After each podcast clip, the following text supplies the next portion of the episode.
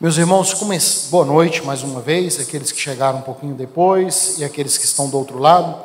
Comecei no domingo passado, primeiro domingo de janeiro, uma série de mensagens que já havia pregado aqui na igreja por um período, é, uma série de mensagens baseadas no livro Pecados Intocáveis do Jerry Briggs e muito bom, muito oportuno. E nós precisamos sempre trazer à nossa memória esses assuntos, porque o pecado ele nos afasta de Deus. Como disse é, no domingo passado, o pecado ele é um câncer e ele precisa ser tratado para que não vire uma metástase em nosso corpo, até mesmo em nossa comunidade. A verdade é que muitos de nós cristãos, protestantes, evangélicos, nós não acreditamos numa hierarquia de pecados. Alguns outros cristãos, eles fazem uma hierarquia de pecados.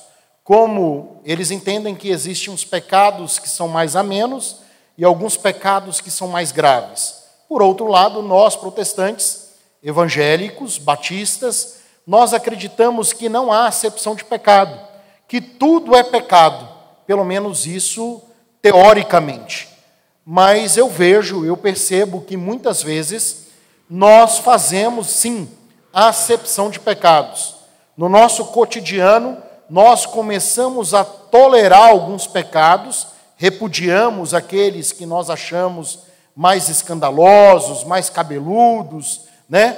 Mas acabamos por aceitar alguns pecados, alguns pecadinhos, alguns erros de conduta ou de comportamento, porque nós praticamos, nós toleramos e nós apreciamos esses tipos de pecado. E a Bíblia nos diz que é pecado, isso desagrada a Deus, e nós precisamos, como pessoas de Deus, discípulos de Deus, estarmos atentos para não errar o alvo. Nosso alvo é o Senhor, nosso alvo é a santidade. Nós estamos aqui num processo nós estamos num processo de santificação e só chegaremos ao processo de, de estatura de varão perfeito, de pessoas perfeitas, quando estivermos com o Senhor. Então, enquanto estivermos aqui, estamos suscetíveis à nossa carne, aos nossos desejos e anseios. Isso é uma luta constante, nós precisamos lutar. E a nossa maior luta não é contra o outro, a nossa maior luta é contra nós mesmos contra os nossos pecados. Disse no domingo e volto a repetir novamente: todos nós temos fraquezas. A minha fraqueza talvez não seja a fraqueza do sábio. A fraqueza do sábio talvez não seja a fraqueza do Messias ou do William, mas nós temos fraquezas. E são nas nossas fraquezas que o encardido vai querer lutar para nos envergonhar, para fazer com que venhamos a ser vergonha na causa do Senhor. E por isso nós precisamos estar atentos. Hoje nós estaremos a falar sobre um pecado chamado descontrole. E para isso, eu peço que você abra a sua Bíblia em Provérbios. Fica depois de Salmos. Provérbios são vários provérbios, são vários ditos Aqui é dado a, a Salomão, o autor, mas nós sabemos que outros cooperaram com a construção desses provérbios. Então, Provérbios, capítulo 25, versículo 28, ok? Vou partir do princípio que todos ligaram as suas Bíblias, já acharam o texto, e eu vou proceder com a leitura. Provérbios 25, 28. Olha o que diz a palavra de Deus: como uma cidade destruída e sem muros, assim é um homem que não pode conter-se. É tão pequenininho que eu vou repetir de novo. Como numa cidade destruída e sem muros, assim é o homem que não pode conter-se. Muito bem, lemos. Vamos pedir a Deus que Ele ilumine a gente, que Ele nos conduza na meditação dessa palavra? Então feche seus olhos para que nada distraia você. Diga aí no seu lugar: Deus, fala comigo hoje. Meu Deus, nós pedimos a Ti em nome de Jesus que o Senhor venha falar conosco. Fala comigo, Deus. Me tira da zona de conforto. Que o Teu Espírito Santo nesta noite venha trazer exortação à minha vida. Que o Senhor venha me consolar. Que o Senhor venha trazer edificação a mim.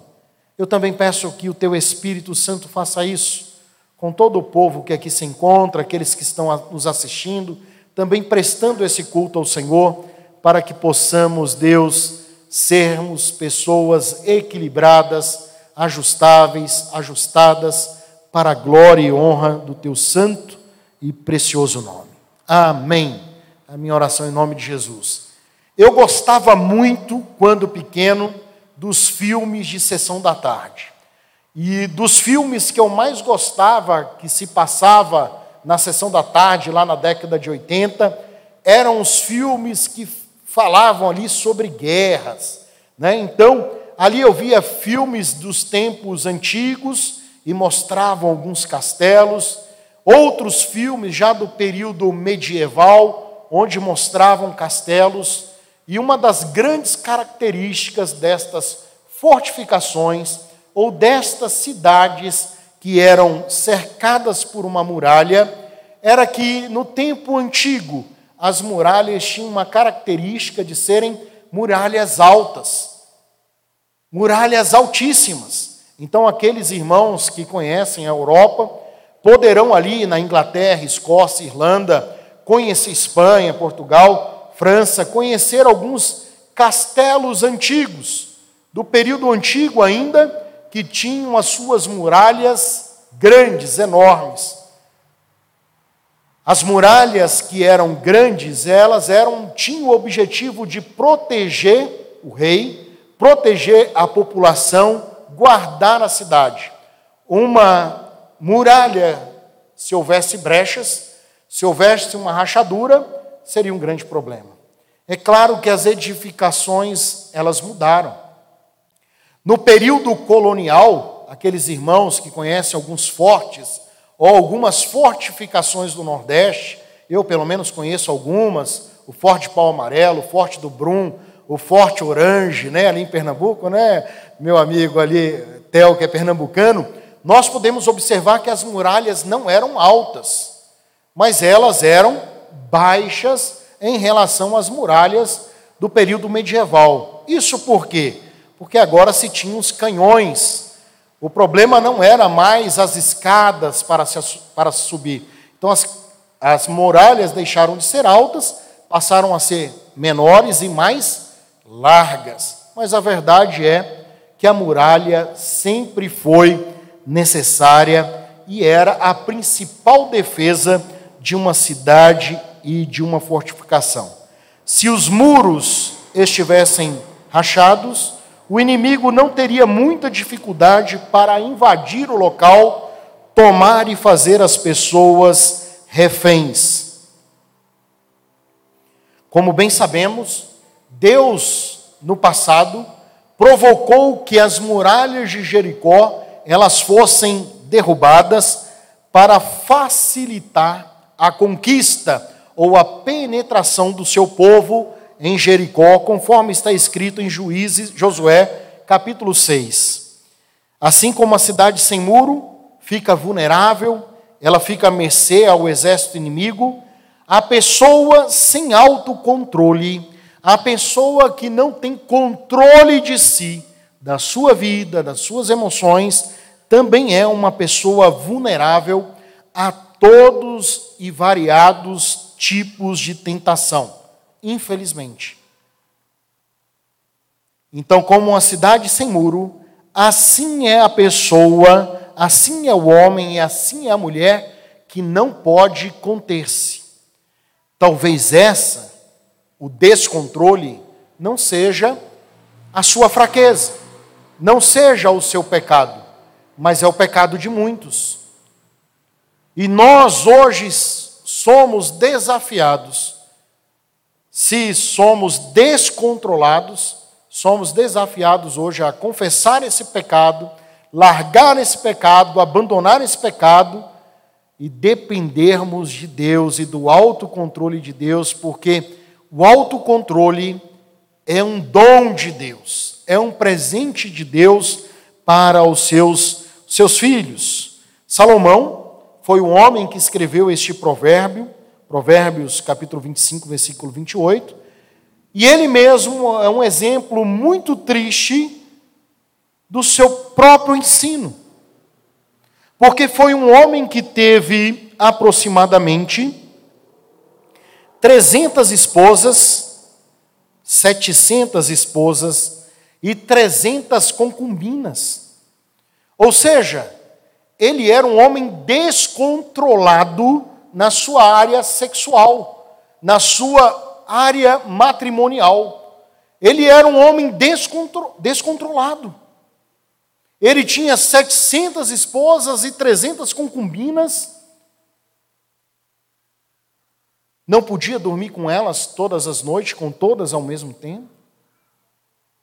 E por causa destas mulheres e por causa dessas concubinas, que muitas vezes eram de outros países, com outro tipo de espiritualidade, com outro tipo de fé, passaram a perverter o coração do rei Salomão. E Salomão se perdeu.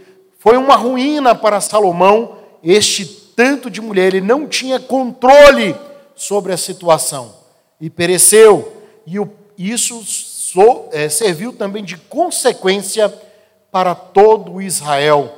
E por causa dele, por causa do ato dele, o Israel foi dividido e sofreu inúmeros problemas.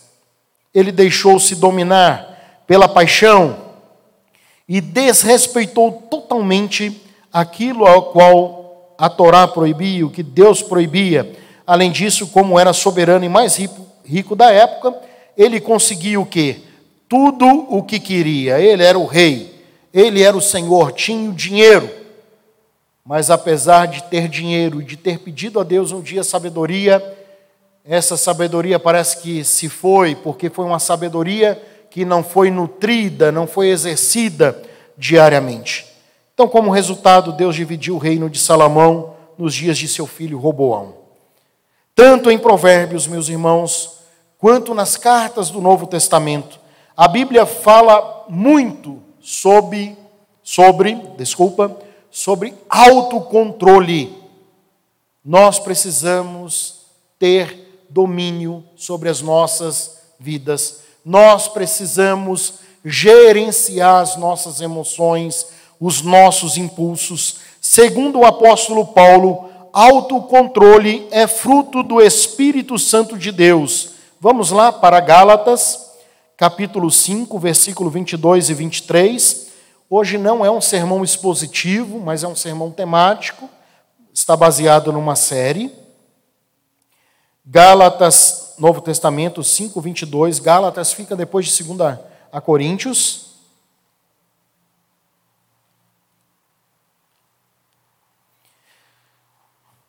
Aqui diz Paulo: Mas o fruto do Espírito é amor, alegria, paz, longanimidade, benignidade, bondade, fidelidade. Versículo 23. Mansidão.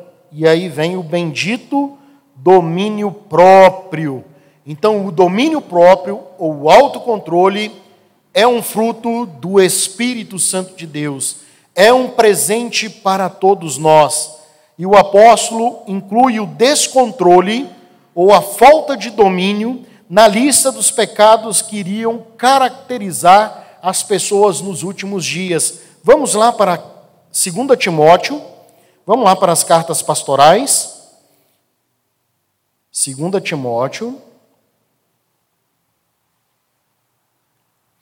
2 Timóteo, capítulo 3, versículo 3.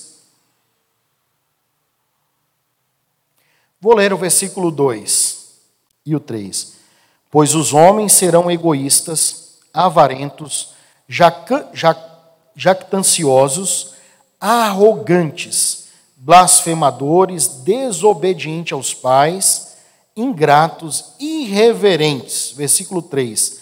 Desafeiçoados, implacáveis, caluniadores, sem domínio de si, sem domínio próprio, cruéis e inimigos do bem.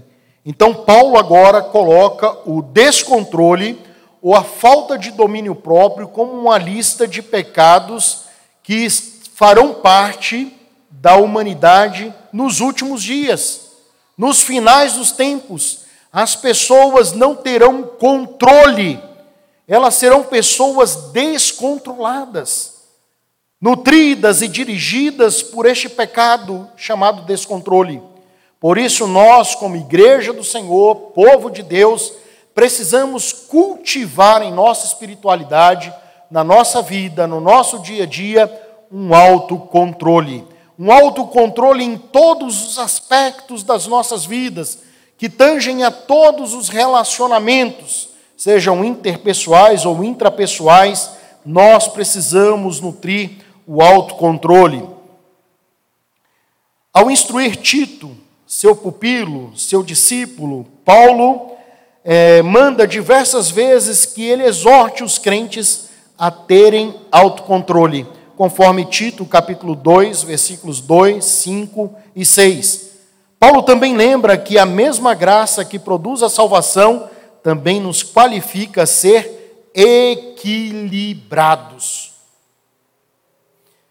Em suas duas cartas, Pedro nos incentiva várias vezes a ter bom senso e autocontrole. Então, como discípulos do Senhor, seguidores de Jesus, nós precisamos ser pessoas com domínio próprio, pessoas controladas. Nas mais variadas situações, nós precisamos demonstrar, nós precisamos vivenciar o autocontrole. Isso é um exercício. Parece que Pedro não tinha um autocontrole no início do seu ministério, da sua caminhada com Jesus. Lembram-se lá? Quando Jesus é preso, Malco é um dos soldados do templo. Pedro, já todo apavorado, pega a espada de Malco, decepa a orelha de Malco, e aí o Senhor tem que falar: calma, Pedro, não é assim. Não é por força que o meu reino vai ser conquistado. Então Pedro tinha que dominar ter um domínio da sua vida. Nós vemos em outro momento, também ali no momento antes do sacrifício de Jesus, que Pedro, que não se domina, é impulsivo, ele diz ao Senhor: O Senhor está dizendo, olha, eu vou morrer, eu vou ser entregue, é, e as pessoas vão sumir, eu serei como um pastor, como um cordeiro, levado ao matador, e todos se afastarão. Aí Pedro, ali que não tem um autocontrole, é impulsivo, ele não pensa duas vezes e diz: Eu nunca vou deixar o Senhor. E aí Jesus fala: Olha, meu filho, deixa disso. Hoje você vai me negar algumas vezes. Então nós precisamos ter e nutrir o autocontrole. A despeito de ser um ensino bíblico, também acho que o autocontrole é uma virtude que a igreja recebe, que todos nós recebemos mas é pouco falada, é pouco pregada, é pouco ensinada, é pouco compartilhada em nossas igrejas. Raramente, e com muitas, e com muitas exceções, nós dizemos não aos às nossas emoções, aos nossos impulsos. Geralmente estamos nutrindo os nossos impulsos e descontroles isso desagrada a Deus.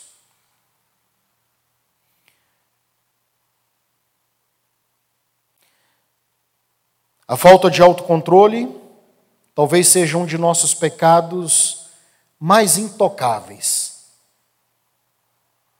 O descontrole da língua, por exemplo, abre caminho para todos os tipos de conversas fúteis, pejorativas, como sarcasmo, como a fofoca, como a calúnia, como des, des, menosprezo, né? desprezar o outro. Algumas pessoas não têm o autocontrole da sua língua. Já contei aquela história para os irmãos, que é uma história que eu vi no passado, são aqueles contos né, eclesiásticos, lendas eclesiásticas, lendas da igreja, né, não são lendas urbanas. Três irmãos saem para orar. Eu vou mudar um pouco a história. E eles saem para orar para um determinado lugar, e naquele momento, eles estão vivendo uma experiência única e eles desejam compartilhar os seus pecados. O primeiro chega, olha, eu tenho, eu tenho que confessar o meu pecado. Eu tenho um problema muito grande com a gula. Eu como demais, eu nunca me satisfaço. O outro, poxa, então vamos orar por você, irmão. O outro foi e disse: Olha, eu tenho um problema muito grande, eu sou um devedor. Eu devo a todo mundo, pego dinheiro emprestado, faço compra, eu não tenho controle sobre as minhas finanças. Aí viram para o terceiro e perguntam assim: E qual é o seu pecado? Ele, o meu pecado eu não sei, eu só sei que eu estou doido para sair daqui e falar para todo mundo o pecado de vocês. É o pecado do fofoqueiro. Dar conta da vida alheia, da vida do outro, gerencie o outro. Nos nossos dias, nós temos aí aqueles que estão stalkeando as redes sociais, stalkeando o perfil do outro, vendo o que o outro faz ou deixou de fazer e tantas outras coisas, para fofocar, para nutrir a fofoca. Então isso é um descontrole. Mas o que é um autocontrole? É domínio ou governo cauteloso sobre os nossos desejos, sobre os nossos anseios, sobre os nossos impulsos, sobre as nossas emoções e nossas paixões. Nós precisamos deste autocontrole. Nós precisamos gerenciar tudo isso em nossa vida se desejamos ser bem-aventurados. Autocontrole é dizer não na hora certa, é ter comedimento nas vontades, atitudes legítimas e restrição absoluta daquilo que é pecado, segundo Gelry Briggs. Nós precisamos nós precisamos exercitar o autocontrole. Meus irmãos, a Bíblia diz que o autocontrole está presente em todas as áreas da vida e exige de cada um de nós um confronto incansável, incessante e diário, como as paixões da carne que batalham contra as nossas almas esse autocontrole depende da persuasão e capacitação que a pessoa do Espírito Santo de Deus pode nos dar. Se você é uma pessoa descontrolada, que não tem controle sobre a sua vida, você precisa clamar, você precisa pedir ao Espírito Santo de Deus que te conceda autocontrole, domínio de si, nas suas relações com seu cônjuge, na relação com seus filhos, na relação talvez com seus pais, na relação talvez com seus amigos da fé, seus amigos de trabalho, de faculdade, de universidade, talvez um autocontrole com os irmãos da fé. Nós precisamos pedir ao Espírito Santo para que possamos, possamos ser pessoas que tenham autocontrole. E agora, eu gostaria de uma forma muito breve, depois dessa introdução, compartilhar três tipos de descontroles que têm acometido muitos irmãos na fé. Eu poderia aqui elencar muitos outros, mas estou seguindo aquilo que foi proposto pelo Jerry Briggs no seu livro Pecados Intocáveis, o qual está sendo baseado esses sermões. Então, a primeira área na vida do crente que precisa ser verificada, que precisa ser analisada, é o descontrole em relação à comida e bebida. Algumas pessoas não estão tendo controle sobre a comida e sobre a bebida. Jerry Briggs, no seu livro, ele diz que não está dizendo nada em relação ao biotipo da pessoa, ao peso da pessoa. E não é isso, e eu concordo plenamente com ele. Por quê? Porque eu conheci, eu tive um tio que comia um boi inteiro e era magro. Por outro lado, a minha mãe é um pouquinho cheinha e a minha mãe não come muito. Então, isso está relacionado ao biotipo, à formação da pessoa. Mas o que eu quero dizer e quero compartilhar é que alguns irmãos estão sendo dominados pela bebida e pela, pela alimentação. Eu fui um cara extremamente viciado pela Coca-Cola, o refrigerante chamado Coca-Cola. Eu tomava aproximadamente de 4 a 5 litros de refrigerante por dia. Eu tomava Coca-Cola no meu café da manhã. Nove horas, oito horas eu fazia ali. Eu não sou muito de tomar café, mas se sobrava a pizza do domingo, para segunda-feira eu esquentava a fatia e tomava ali com Coca-Cola. Se na geladeira tivesse ali um pão de forma para fazer um misto quente, eu fazia um misto quente às 8 horas com Coca-Cola. Eu só não comi cuscuz com Coca-Cola. Mas a Coca-Cola fazia parte do meu dia a dia. Se eu fosse almoçar num lugar e não tivesse Coca-Cola, para mim era o pior restaurante. Coca-Cola tinha que ser gelada e tinha que ser normal. Não podia ser light ou liquid, não podia ser zero. Se alguém dissesse para mim é Coca zero, eu falei, não, é Coca para gordinho mesmo, Coca normal.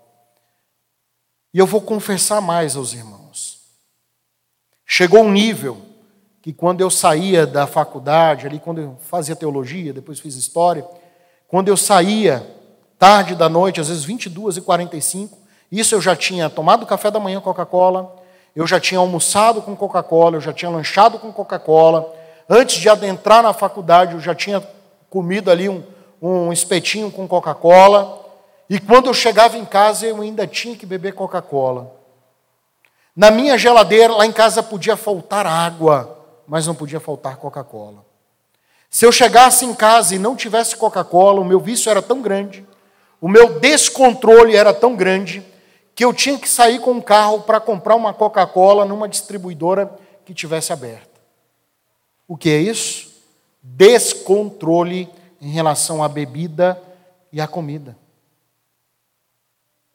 A comida não veio para ser senhor das nossas vidas, para nos escravizar, para tirar a nossa paz ou mexer o nosso humor. Graças a Deus já tem, vamos fazer dois anos que eu não bebo mais Coca-Cola. Eu não bebo mais Coca-Cola. Então, graças a Deus, perdi o gosto pela Coca-Cola. Foi fácil? Não foi. Em alguns momentos eu tive que orar: Senhor, eu sei que este vício está me dominando. Eu sei que essa paixão está dominando, Senhor, não estou tendo controle. Me ajuda, Espírito Santo, a perder o gosto, a perder o prazer pela Coca-Cola. Eu não sei se você enfrenta um descontrole a respeito de uma comida ou bebida. Eu tinha esse descontrole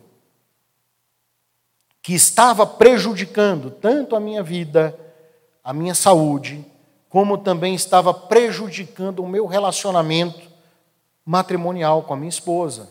Era, mas por quê? Porque se eu estava trabalhando de manhã, ia para a escola à noite, se ela foi ao mercado, ela tinha que trazer Coca-Cola. E se ela não trouxesse Coca-Cola, eu ficava com raiva, ficava virado. Isso é descontrole. Eu dei um exemplo meu, que talvez não seja o seu exemplo, mas o Espírito Santo está ministrando aí na sua vida qual é a área que você precisa controlar.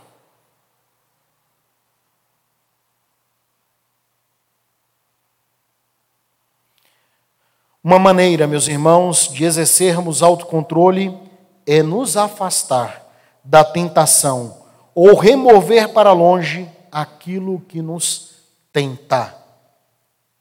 Fui liberto, vou continuar o meu exemplo. Fui liberto ali da Coca-Cola. Coca-Cola deve estar chateada comigo. Fui liberto da Coca-Cola. Fomos aos Estados Unidos ah, em 2020 Chegou lá na Eagle Brook Church, na igreja que nós fomos trabalhar, tinham várias cooler com vários refrigerantes, né, Lara? Tinha lá vários refrigerantes, só que a Coca-Cola dos Estados Unidos era diferente da de cá, porque a de cá parece que causa câncer, de lá não, por causa do caramelo. E eu gostava mais dessa. E aí eu cheguei lá, experimentei a Coca-Cola, não gostei. Tinha um tal de Peppers, que também achava horrível. Aí tinha outros lá que, não, que eu não gostei. E aí passei a tomar só Sprite ou água com gás. Quando eu cheguei em Brasília, eu falei, a primeira coisa que eu quero, que eu cheguei no Brasil, em Brasília, eu falei, quero ir na churrascaria e tomar Coca-Cola. Fui na churrascaria e pedi uma Coca-Cola.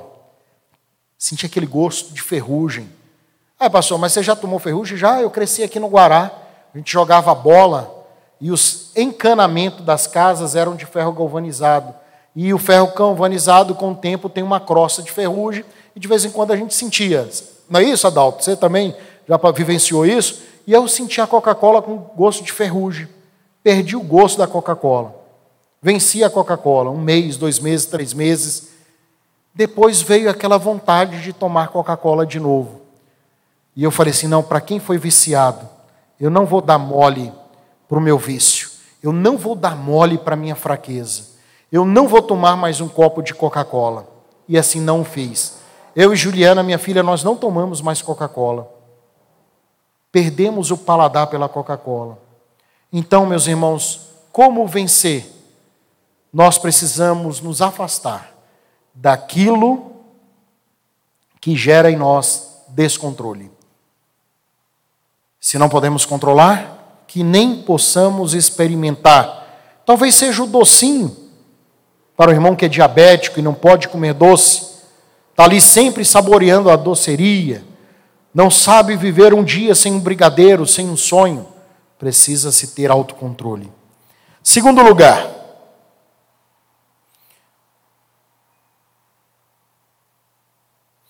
A segunda área em que os cristãos geralmente não exercem o autocontrole, qual é? Querem arriscar? Isso, meus irmãos. O temperamento. Não é? Cantamos, adoramos o Senhor, carregamos a Bíblia na mão, mas se o cabra ou a mulher pisar no nosso dedinho, Aí eles vão ver que o gato da patinha branca tem unha. Né? É o temperamento. Temperamento explosivo, temperamento de ira. Eu luto com o meu temperamento. Eu sou Paulo, eu sou colérico. E eu preciso policiar. Eu preciso respirar fundo. Eu preciso contar até dez, até mil, se for necessário. Precisamos ter autocontrole diante das situações. Estava um tempo desse, num determinado lugar, onde compramos algo que estava com preço errado, e no meio do caminho verificamos que o preço estava errado, ligamos na loja, conversamos com o funcionário, acertamos que íamos lá é, recebeu o ressarcimento, estava tudo certo. Minha esposa chega com as crianças, vamos, adentramos no mercado, minha esposa está lá resolvendo para pe pegar a bonificação e eu estou sentado, mexendo do celular ao lado do produto que a minha esposa havia comprado e que estava errado. Quando de repente chegam dois funcionários e começam a falar do caso e começam a falar do, do acontecido. Ah, a cliente comprou de manhã e só veio trocar agora. E eu ouvindo, prestando atenção. Lá o Nicolas pulando, a Maria Júlia pulando. De repente o rapaz teve a infelicidade de xingar a minha esposa.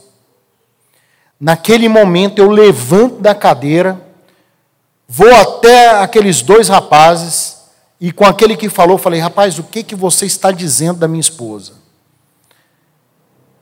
Não, você está falando da minha esposa. Foi a minha esposa que ligou, a minha esposa que veio aqui. Quem é você, rapaz? Falando duro, né? Mas sem perder o controle. Ah, não sei o que, não sei o que, não sei o que. Eu quero falar com o seu gerente agora. Agora você, você, você pode falar de mim, de qualquer pessoa, mas não vou aceitar você falar da minha esposa. Vamos lá que eu quero falar agora é com a gerência. Eu fui lá e relatei tudo para a gerência. Mas não perdi, não falei alto, não gritei, não bati no camarada que não ia fazer isso, e graças a Deus. O que é isso? É um autocontrole diante de uma situação adversa. Talvez em um outro momento, quem sabe, uma outra atitude que não fosse essa.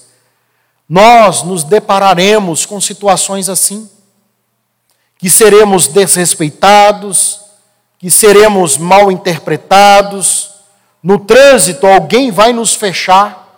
Qual será a nossa reação diante do trânsito, de uma fechada de alguém, de uma batida no carro? Será que colocaremos a mão para fora apontando aquele dedão? Será que xingaremos a mãe do outro, pensando que ninguém está, estará vendo? Como nos portaremos diante de uma pessoa que fura a nossa fila ou quer nos enganar? Agiremos com controle, com autodomínio ou com descontrole? Então, um grande problema, uma é, que geralmente acometem os cristãos, é a questão do descontrole ou a falta de autocontrole em nosso temperamento.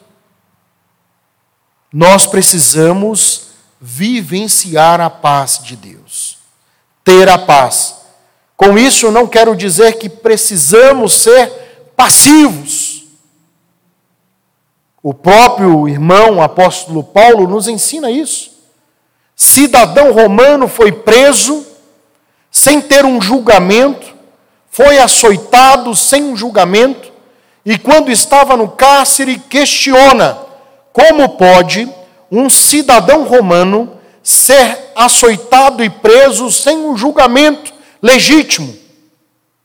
A guarda pretoriana ficou ali abismada. Cometemos um crime. O homem é um cidadão romano.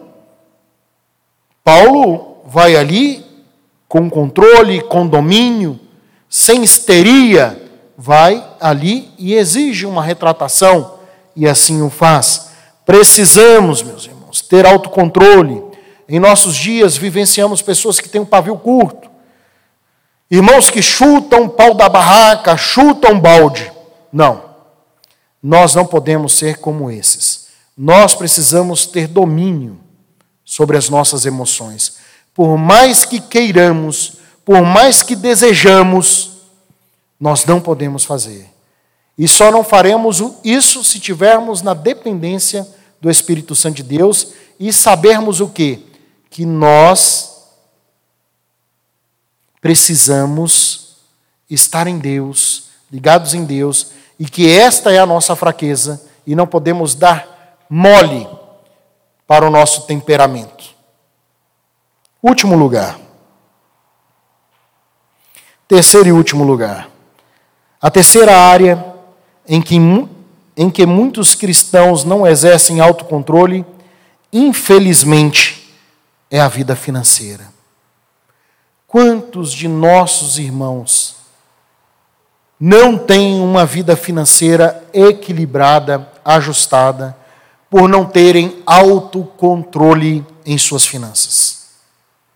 É claro que existem pessoas que estão endividadas, e talvez estão endividadas porque perderam seus empregos, foram mandados embora, ou alguém da família passou por um problema de doença e houve uma necessidade de se pegar um empréstimo, de se pegar um dinheiro, e ali desajustou. Não são esses casos.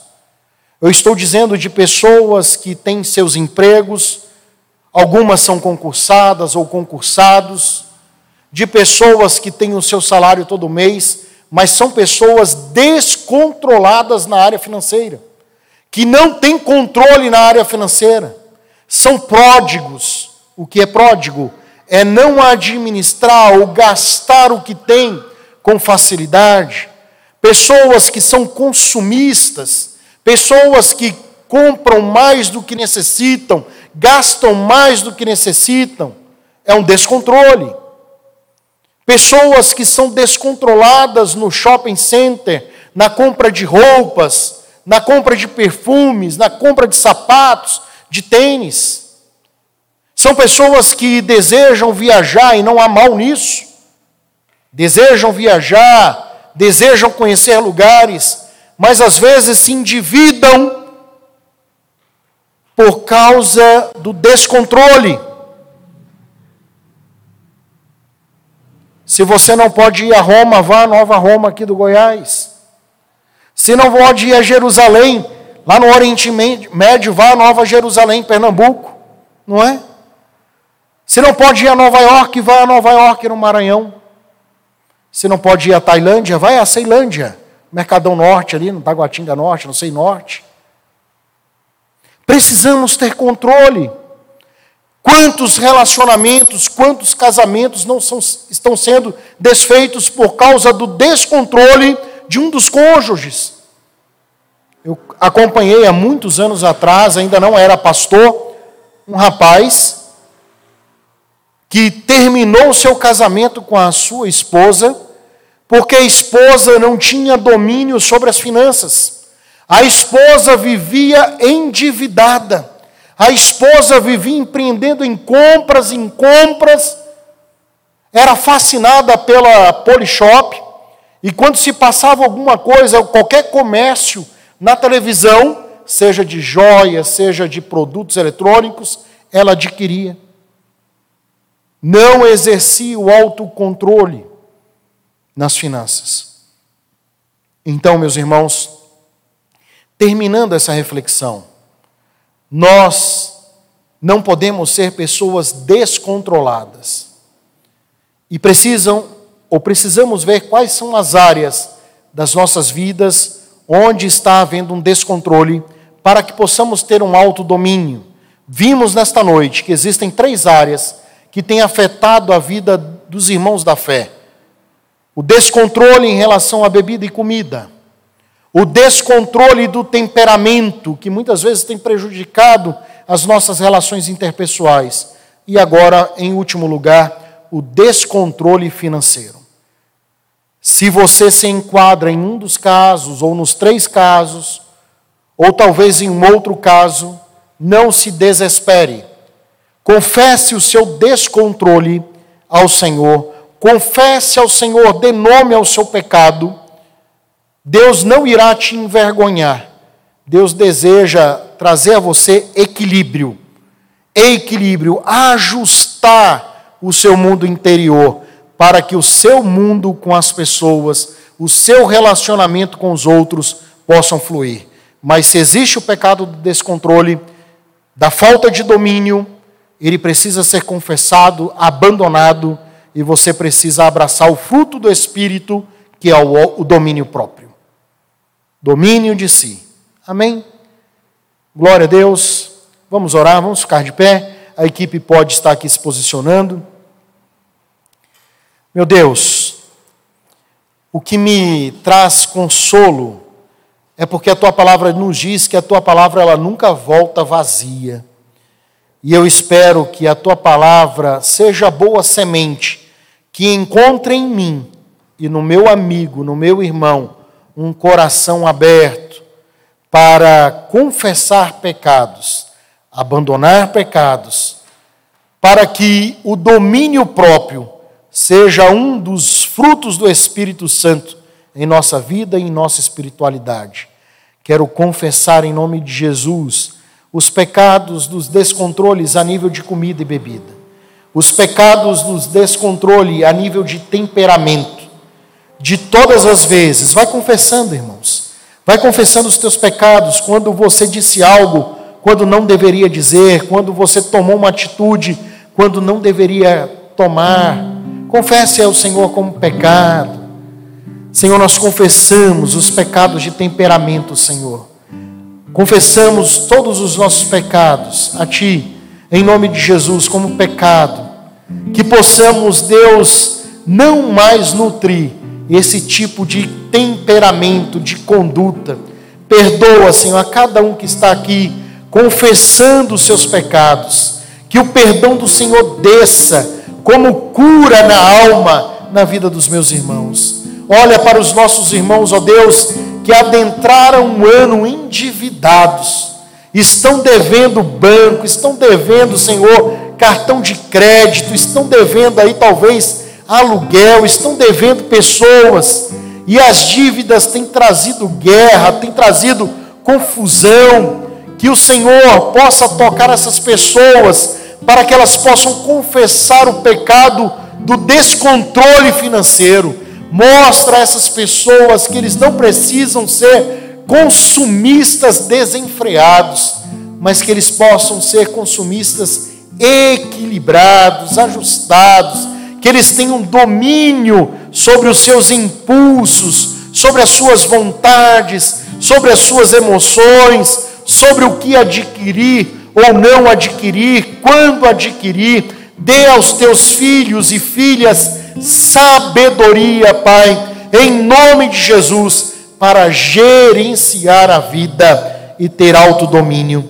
É o que eu peço ao Senhor em nome de Jesus, que sejamos dependentes do Teu Espírito Santo, que tenhamos uma semana com domínio próprio e possamos praticar isso em nome do Senhor Jesus. Que o Senhor possa ministrar isso aos nossos corações no dia a dia e o Teu Espírito Santo iluminando, para que possamos caminhar, caminhar até chegar à estatura de homem e mulher perfeita para a glória do Pai, do Filho e do Espírito Santo.